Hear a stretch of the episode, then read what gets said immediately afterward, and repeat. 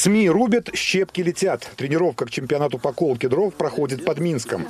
В команде белорусского представительства мира 7 человек. У каждого своя задача. Журналисты рубят, им не привыкать. Бухгалтерия пилит, представители хозслужбы разжигают костер.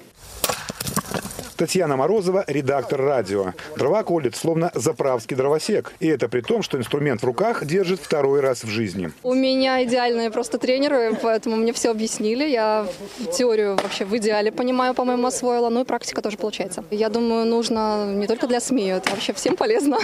В конкурсе по колке дров в прошлом году белорусское представительство мира стало третьим среди мужчин. Общее командное – шестое место. Всего в соревнованиях участвовало 20 команд. Во-первых, это сплочает коллектив. Вот у нас коллектив есть, мы друг друга видим.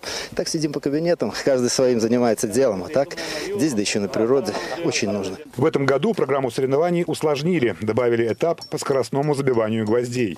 Появилась и колка дров по-президентски. Мастер-класс Александр Лукашенко показал в прошлом году. Так, давай пополам эти сектора. При колке дров главное, чтобы каждый взмах топора был результативным. Судьи оценивают результат по кромке полена.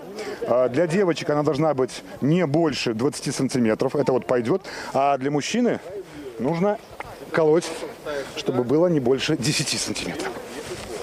Руслан Турков, Александр Дашук, Мир 24.